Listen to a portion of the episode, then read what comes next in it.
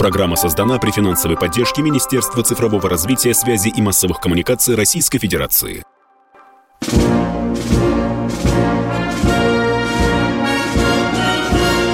Военная ревю. Полковника Виктора Баранца. Так и есть. Это действительно военное ревю полковника Баранца. Но с вами в течение всего часа буду я, полковник Тимошенко Виктор Николаевич выполняет срочное специальное задание в Министерстве обороны. Итак, здравствуйте, товарищи! Страна, слушай! Приветствуем всех радиослушателей Четлана и господина Никто. Громадяне, слухайте сводки Софинформбюро, Д8 Микола. А теперь я поздравлю всех сотрудников специальных служб, которые имеют отношение и имели КГБ и ныне ФСБ, из которого получилась и служба внешней разведки, бывшая ПГУ, и ФСО, первая получилась девятка, ну и тому подобное. Оркестр. Музыка.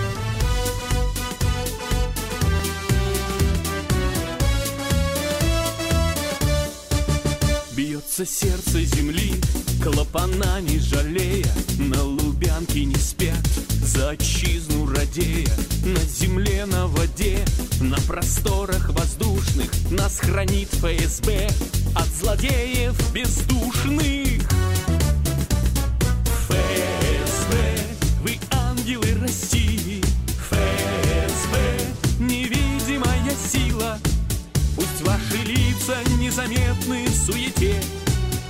Служба Родине всегда на высоте.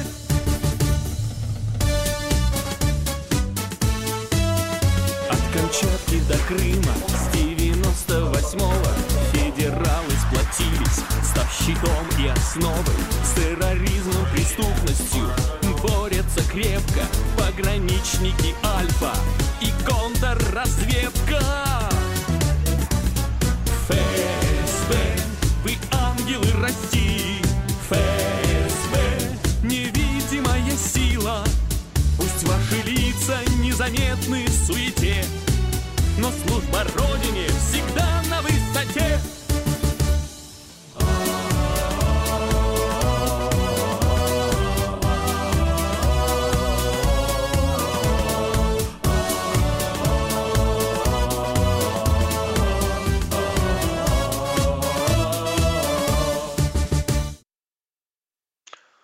Спасибо ФСБ, службе внешней разведки, ФСО, ГРУ и всем, кто помогает нашим славным вооруженным силам в специальной военной операции. Вчера в Москве состоялась расширенная коллегия Министерства обороны, на которой наш президент, он же Верховный Главнокомандующий, подвел итоги года – и поставил задачи на дальнейшее. Какие замечания были, какие недостатки отмечены? Система связи – больное место. Это зубной нерв армии. Со связью у нас периодически э, вдруг всплывает, что хреново все, давай тут, давай, делай, давай – Первый раз всплыло в 40-х во время Великой Отечественной, потом всплывало в 60-х. И примерно так вот с интервалом 15-20 лет всплывает каждый раз. Всплыло и в последний раз. Вот тут совсем недавно, в прошлом году, и до сих пор это все еще тянется хвостом. И невозможно это так быстро наладить, как хотелось бы. Потому что надо совершенствовать не только приемопередатчики, конвертеры и все такое благодать, но и систему управления в вооруженных силах. Дальше. Разведка и целеуказания. Хромаем изо всех сил, в том числе и в контрбатарейной борьбе. Несем потери необоснованные, и которые мы и рассчитывали понести. Тем не менее, несем. На что надо обратить внимание в ближайшее время? На выпуск высокоточных боеприпасов и беспилотников, на совершенствование системы ПВО. Подробнее поговорим с этим, об этом на следующей неделе, подводя итоги года. Ну а теперь, собственно, о теме передачи, которая у нас записывалась как «Дрон Баба Яга». Ну, такого, будем говорить, шифра разработки официально не существует. Это обобщающее название сельскохозяйственных дронов гражданского назначения, которые используются нашими, так сказать, противниками на линии боевого соприкосновения. В основном это китайщина. Сельскохозяйственные дроны выпускаются компанией DJI и тому подобное. Характерно то, что управляются они через Starlink, то есть спут, через спутники. Подавить такой сигнал довольно трудно. И, естественно, ориентация идет по GPS и через спутник. Спуфинг организовать, расставить системы душения по всему передку практически невозможно. С этим успешно справляется наша система автобаза, но это огромное количество техники, и э, таскать ее по всей линии, а там тысячи километров практически невозможно. Поэтому, хочешь не хочешь, приходится рассчитывать на свои силы. Что представляет собой те образцы, которые мы сбивали? База примерно метр, рама. На ней 6 двигателей электрических с пропеллерами – Поскольку базовый вес конструкции больше 15 килограмм, почти 20, то шумят они, естественно, ее же надо тащить. Плюс к тому надо тащить нагрузку. А нагрузка, поскольку она сельскохозяйственная, предназначалась для опыления полей, для борьбы с вредителями, но теперь мы у них за вредителей исходим. Нагрузка составляет до 50 килограмм, может доходить. Стандартный вариант навешиваются 6 мин от 82-миллиметрового миномета. Тоже будь здоров, я вам доложу. Высота полета до 100 метров, скорость до 40 километров в час. Ну, вроде неторопливая такая птичка, летает обычно ниже. Если попадают в нее из автомата, то падает, естественно, или начинает болтаться на месте, а потом ее даже веревкой зачаливали уже – было такое. Так что средства борьбы с ней еще предстоит изобрести. Вот это что имеем на сегодняшний день с Бабой Егой. Конечно, зловредная. Судя по количеству того, что на нее можно навесить, вреда она может причинить сколько угодно. Даже тем, кто укрывается в блиндаже или в бронированной технике. А теперь вести с полей. На Купянском направлении продвинулись, ведем бои за Синьковку. Это вплотную к Копянску.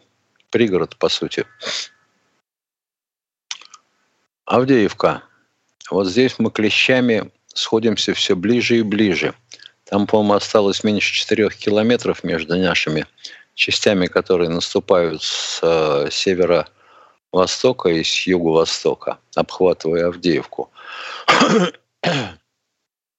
Бои тяжелые, в основном штурмовые, стрелковые, после работы артиллерии, то мы на них выбрасываем все, что можем, то они пытаются положить на нас все, что имеют.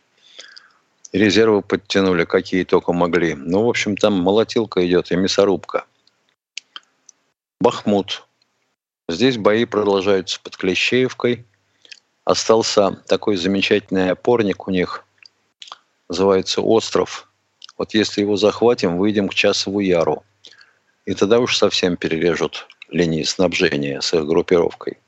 Их группировки с тылом подвоз боеприпасов, продовольствия, воды, вывоз раненых и пополнение подвоз прекратятся. Солидар. Э, активные позиционные бои, продвигаемся, но как-то вот не очень быстро, медленнее, чем хотелось бы. Что значит не очень быстро? Медленнее, чем хотелось бы. Но, тем не менее, бережем солдат, и просто так бросать их в мясные штурмы никто не собирается. Запорожское и Херсонское направление. А, плацдарм в Крынках не то чтобы ликвидирован совсем, но он стал до безобразия маленьким, накрываем его артиллерией постоянно. И даже подвоз туда боеприпасов и личного состава в подкрепление осуществляться стал через Днепровские острова в Дельте. Таким крюком, заходом. Но Времевский выступ практически срезали. Полковник Тимошенко доклад закончил – Готов слушать ваши вопросы. Здравствуйте, Евгений из Кемерово. Здравствуйте. Алло. Слушаю У меня вас. один вопрос. У меня один вопрос. Э, наши бойцы, которые выступают, ну, э, находятся на военной операции, имеют вот эти вот нагрудные бирки. На этих бирках стоит СССР. Мы же живем в Российской Федерации. Поясните, в чем, почему так? Ну, значит, они эти шевроны, это не бирки, а шевроны, Извините, шеврон, да, да. попросили сделать с надписью СССР. Вот и все. Но в дипломатическом А паспорте... ВС, еще наши- раз говорю, еще раз говорю, ВС РФ – это штатная надпись. Если вы увидели где-то СССР, значит, либо самодеятельность, либо, ну, просьба такая у них была, либо вам показалось. Вариантов других нет. В дипломатическом паспорте российского, российский дипломатический паспорт тоже написано, что гражданин СССР. В прошлом году видел дипломатический паспорт. Какой такой дипломатический паспорт? Ну, у человека У вас видел дипломатический паспорт. И в нем Так было он написано, быть что вы- он гражданин СССР. Был гражданином СССР, конечно. А куда же он денется? 30 лет назад.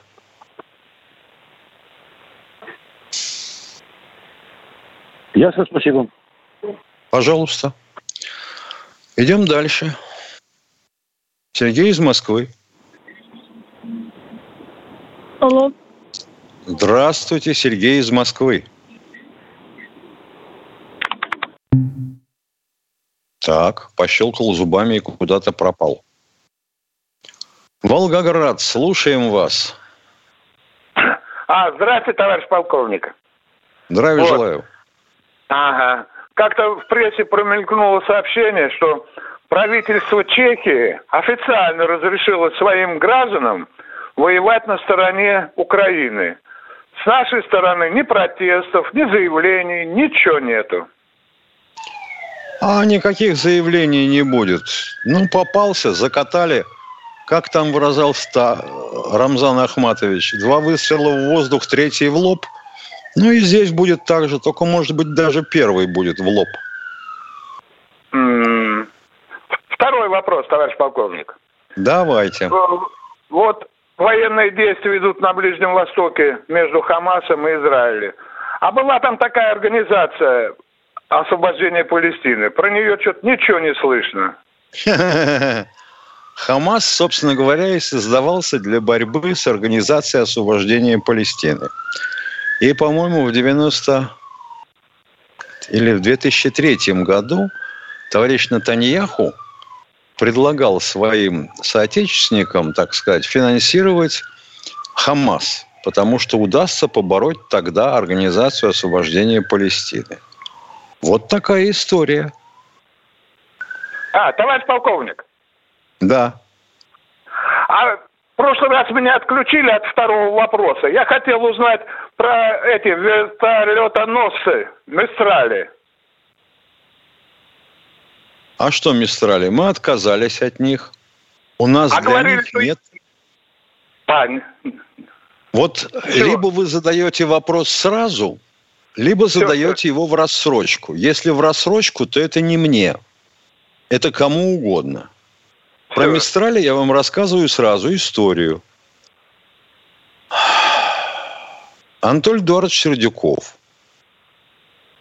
вместе со своим начальником генерального штаба, генералом Макаровым, так любили импортную технику, это, видимо, еще от страсти Анатолия Эдуардовича к импортной мебели, что кинулись заказывать технику за рубежом. И заказали два «Мистраля» с условием, что французы передадут э, при постройке технологии их строительства.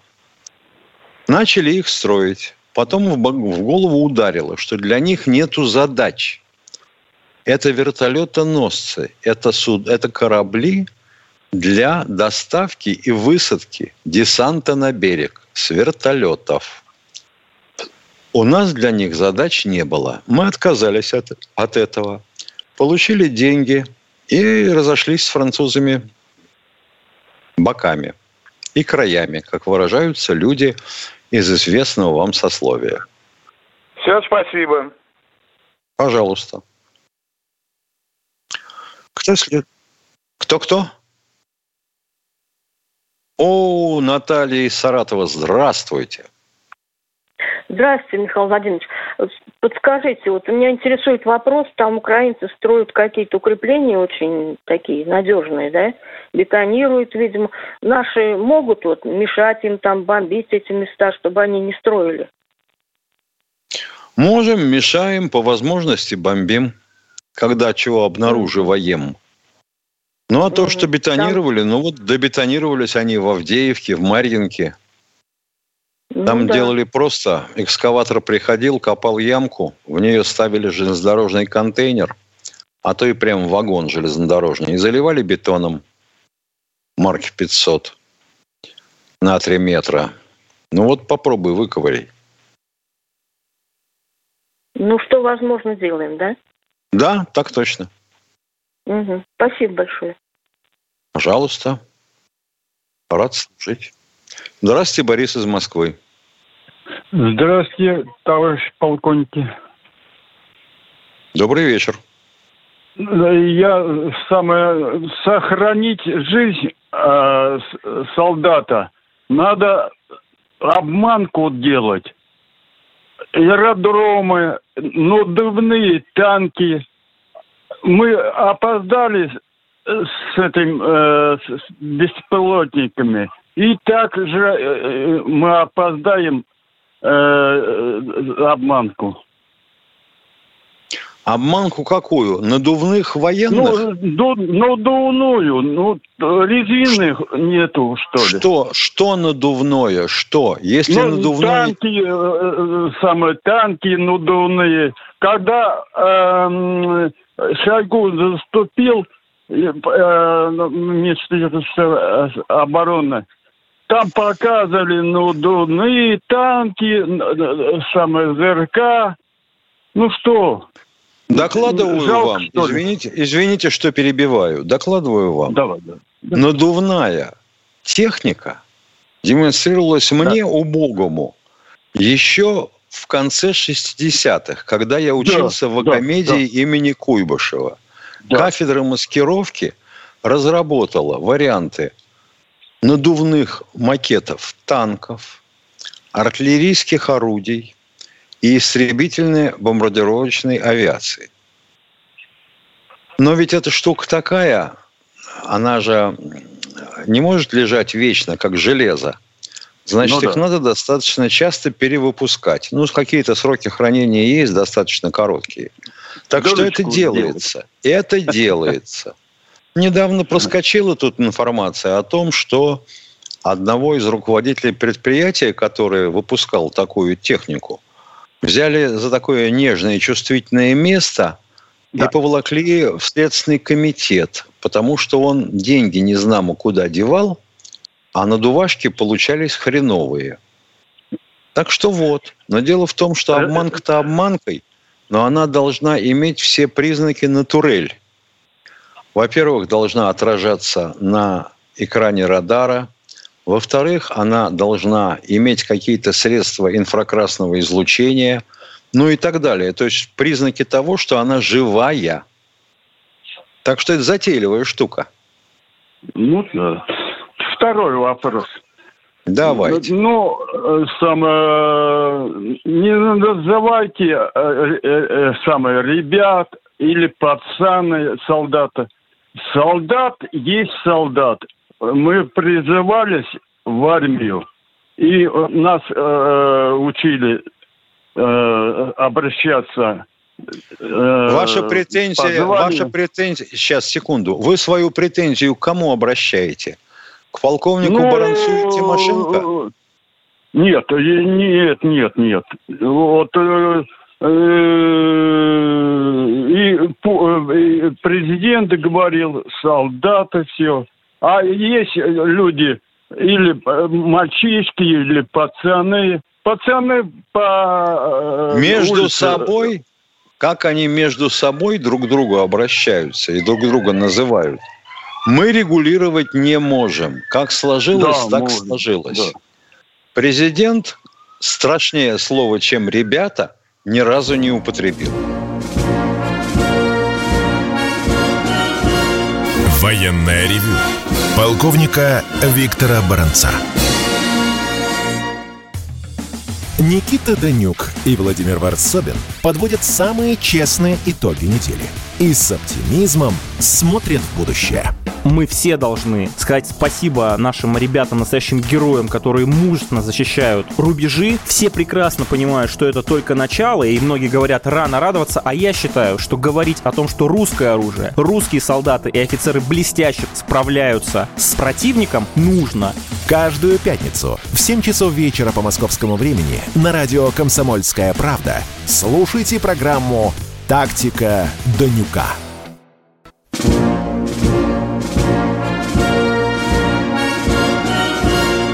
Военная ревю. Полковника Виктора Баранца.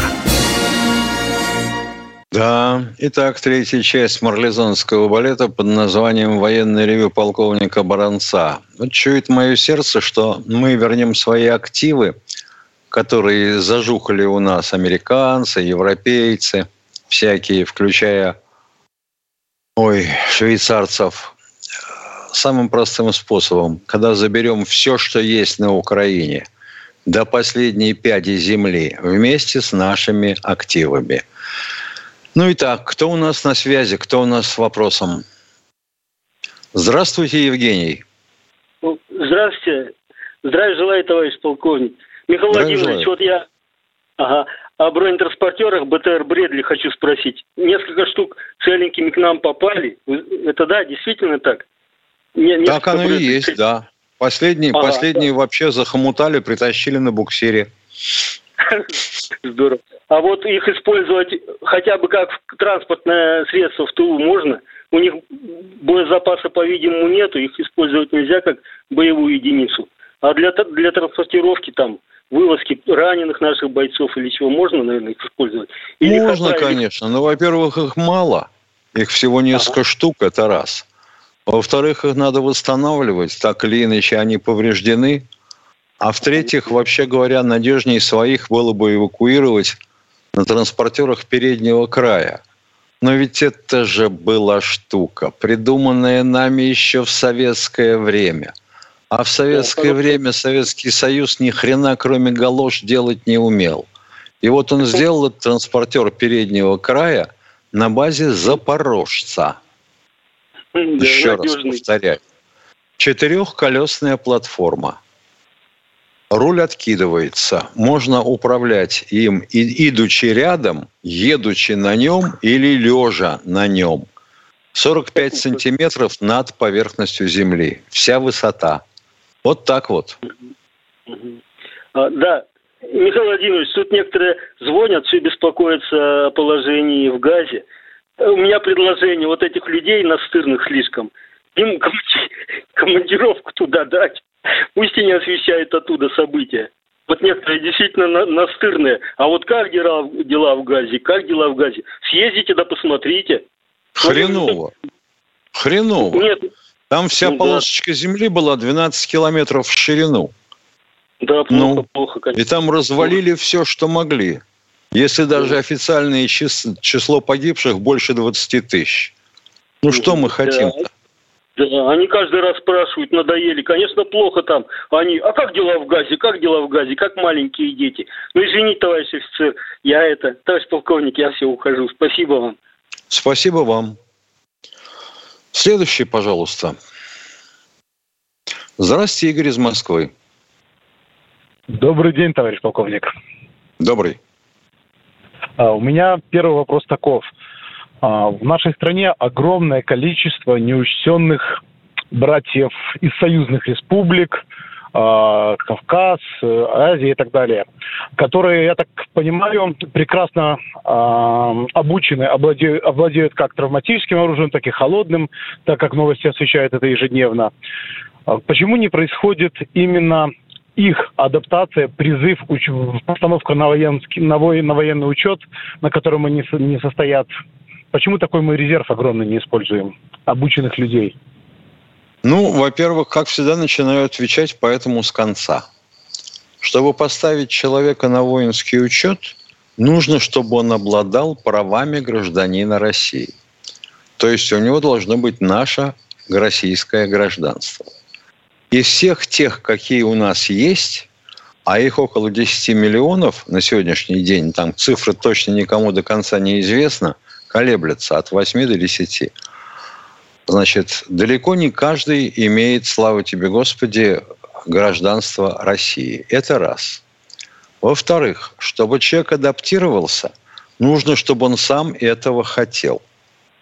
А если он не хочет, как ты его адаптируешь? Судя по тому, как они себя ведут, они этого очень хотят. Они очень хотят показать свои навыки. Так Просто какие навыки они хотят показать? Некоторые вообще требуют отменить Новый год, Деда Мороза, елочку и Рождество. Ну да, исследовать Корану. Мы это тоже понимаем. Шариат, да. Ну им так удобнее. Чего вы хотите-то? Хочу, чтобы они исполнили свой долг. Они живут здесь, они на наши налоги обучают детей, ходят в поликлиники, а долг, в свою очередь, не спешат отдавать. А вы поинтересуйтесь, кто из них может пользоваться нашими налогами, которые мы с вами заплатили. Для этого нужно иметь либо гражданство, либо вид на жительство, либо черт знает еще чего. Они же так просто не появляются здесь.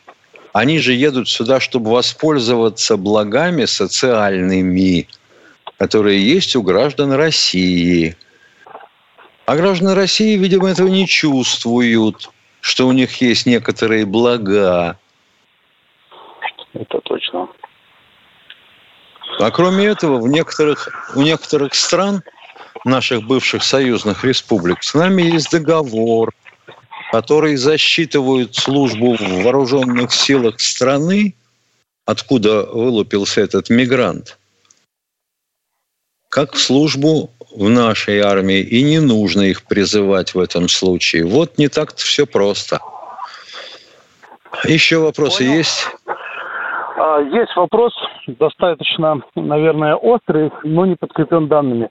Ходят слухи, неоднократно читал в разных СМИ, источники, не могу сейчас сказать, о том, что есть такой факт, когда добровольцы, наши русские ребята, которые призывали, э, которые сами пошли по договору э, в СВО, а по окончании договора не могут вернуться, потому что говорят, что ну, договор закончился, но дальше служить нужно. А, Подождите, так не бывает. Да.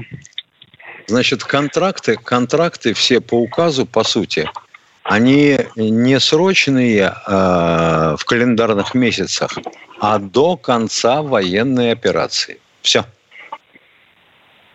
Ну, значит, просто люди, когда подписывают, не в курсе. Я понял. Не в курсе, ляпают языком не знамо что, не читают. Ну, ну что говорить. Ну. А если ты сидишь в окопе, на тебя вот как в Москве то дождик, то снег, то тебе же не до этого. Ты совсем другими мыслями занят, правда? Правда, правда. Хорошо. Тогда все, спасибо.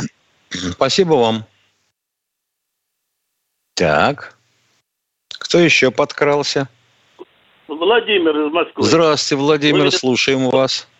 У меня такой вопрос на, насчет военной полиции. Кто в ней служит, какие ее полномочия, какие формы у них там, в общем, подробно об этом. Расскажите, пожалуйста. Ну, чтобы подробно рассказать о военной полиции, нам потребуется, наверное, не один час, чтобы вам ну, доложить, чтобы... еще в доступной форме.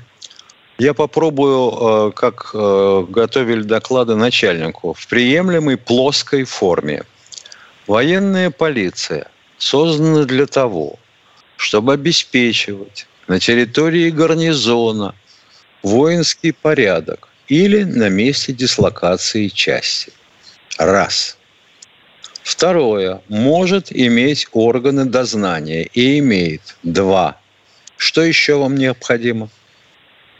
А гражданское население не имеет права, значит, документы проверять? Нет. Нет. Нет. Если А только, если только спокойно, и вы задали вопрос, имейте мужество выслушать ответ, а не тарахтите. Так вот, если, допустим, на дороге стоит пост военной полиции и проверяет у водителей документы, он может это делать только если стоит совместно с сотрудником ГИБДД. Или эта дорога перекрыта кирпичом и введет в воинскую часть. Понятно? Я думаю, что понятно. Итак, э, я из радиопространства ухожу, остаюсь только в интернете. Военное ревю полковника Виктора Баранца. Все программы радио Комсомольская правда вы можете найти на Яндекс Музыке. Ищите раздел вашей любимой передачи и подписывайтесь, чтобы не пропустить новый выпуск. Радио КП на Яндекс Музыке. Это удобно, просто и всегда интересно.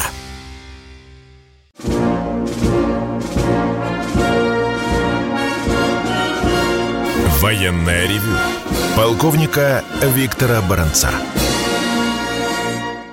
Итак, здравствуйте, товарищи. Продолжаем военное ревю полковника Бранца. Кто у нас на связи?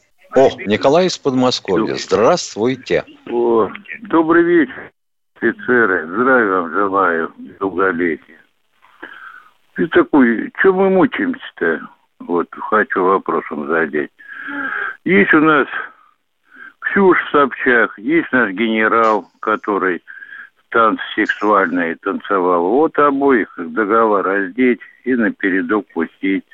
Вот хохлы-то очумеют там нацисты. И сразу плен задутся или к ним прибегут. Кто по что, а то нам говорят, что там половина пидоров. Вам не кажется, что хорошая идея-то? Идея как идея, так себе.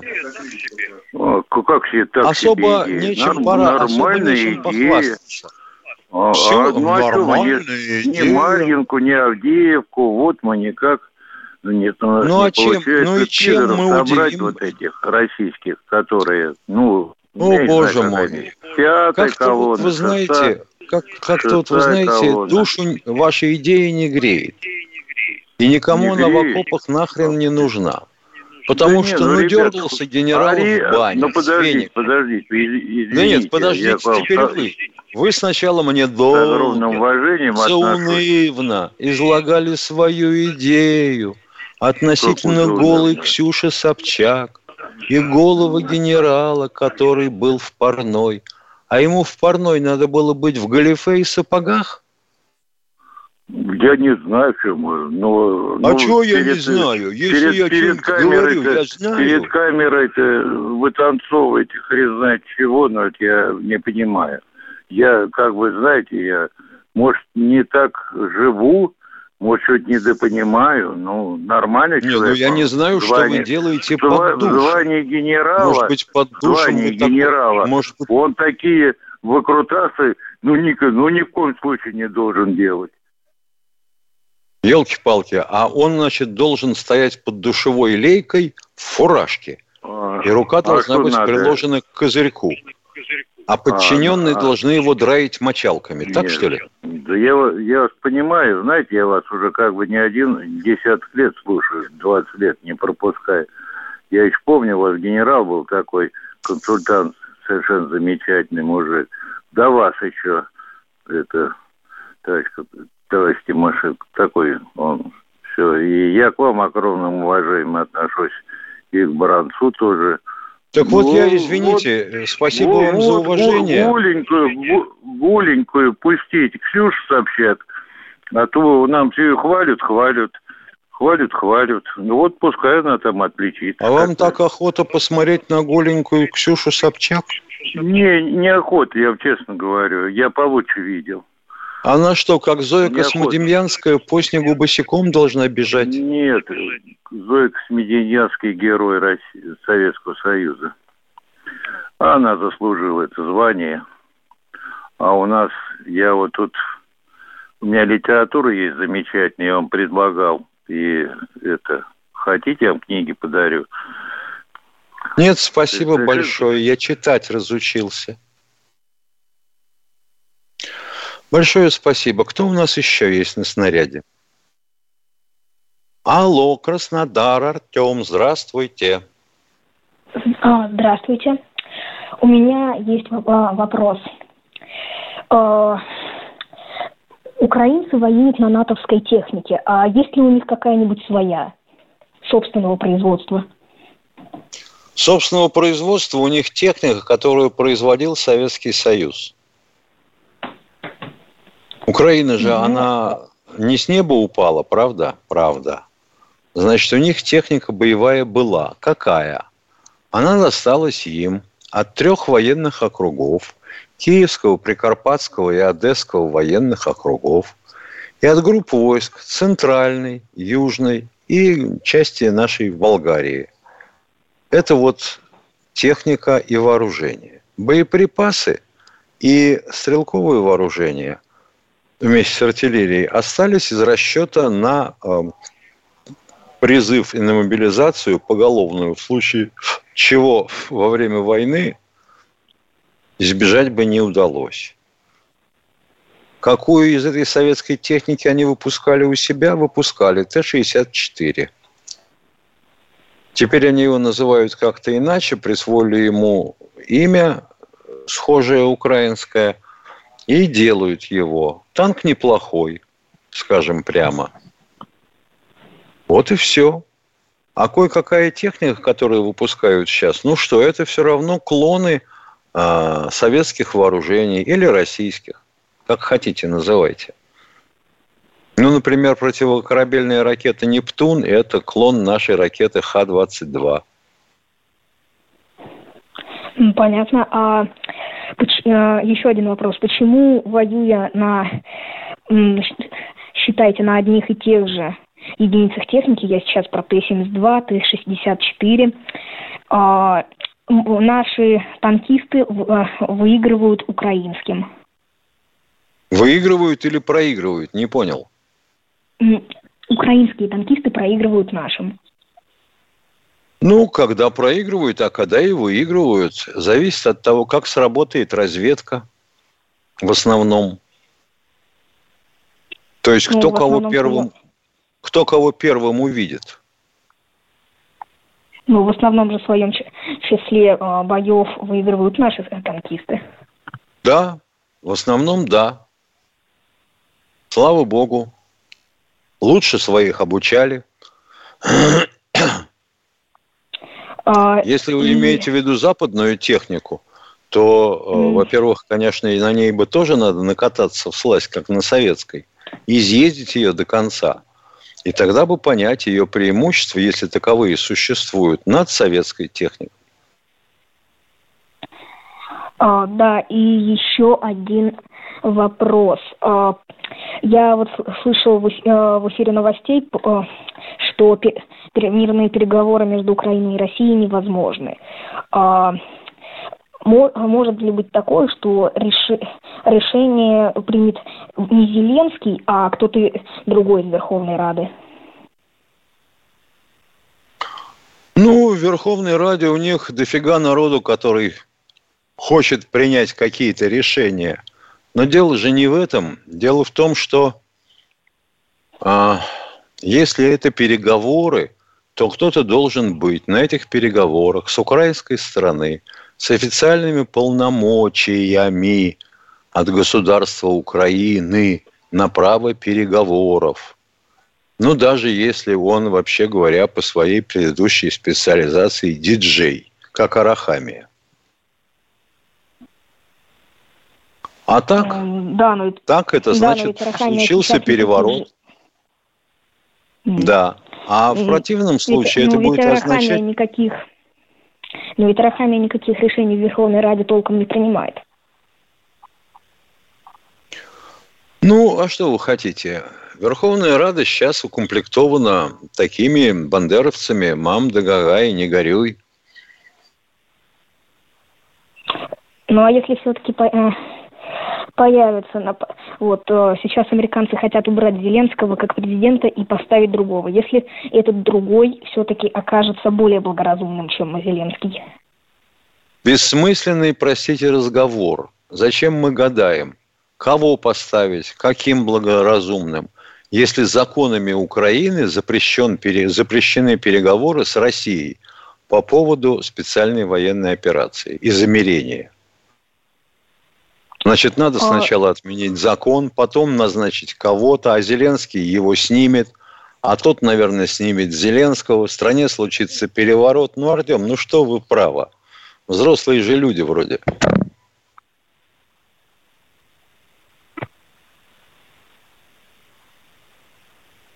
Так.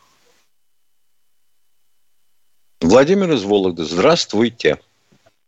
Э, здравия желаю, товарищи полковники. Здравия желаю. Один, один комментарий, два вопроса.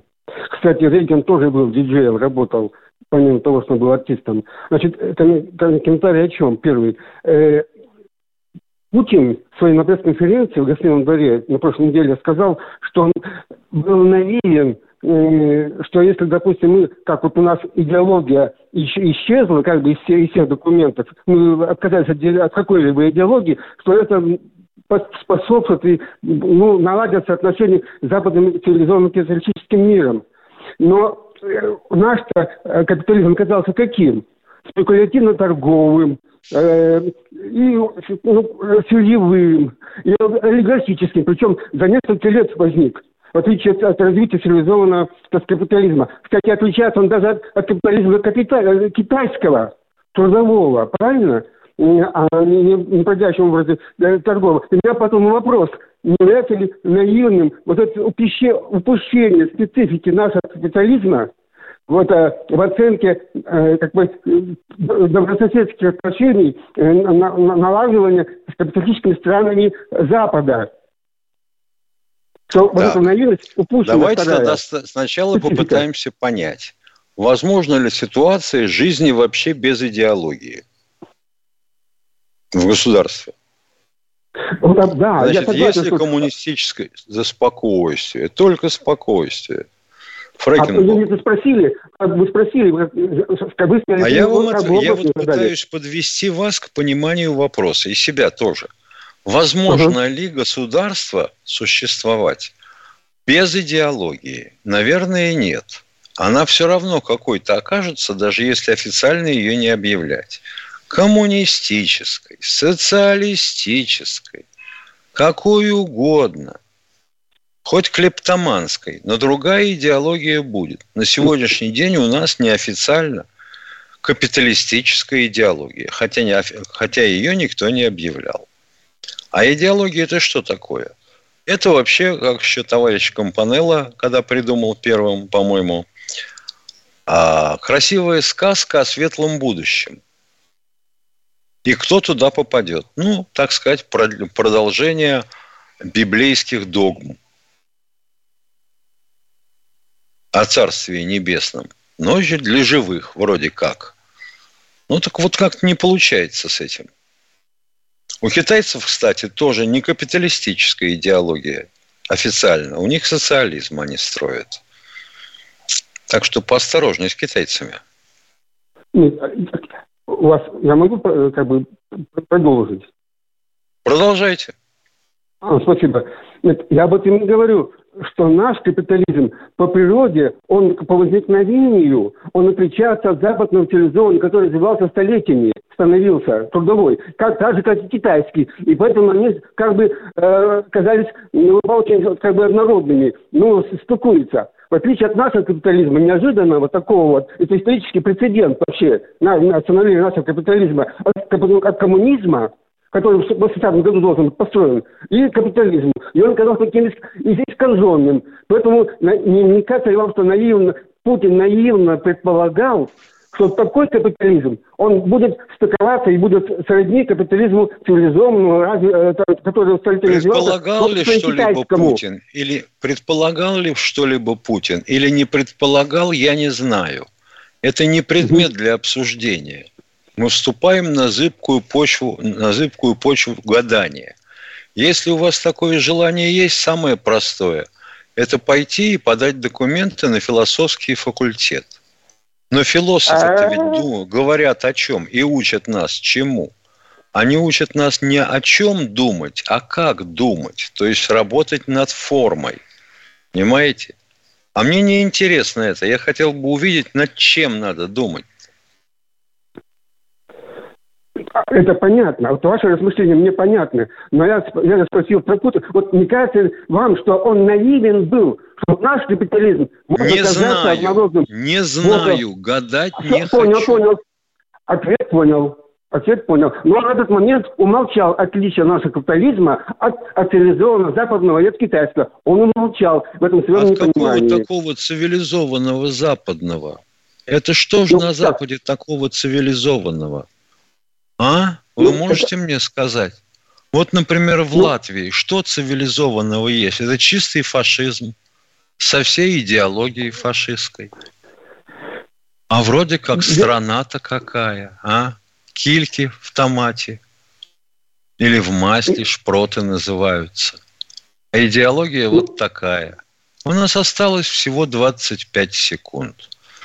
Полковник угу. Тимошенко прощается с вами, и военное ревю полковника Баранца тоже. До завтра. Мы увидимся в то же время, в 16 часов 03 минуты. Условия связи прежние. Пароль 8 800 200 ровно 9702. До свидания.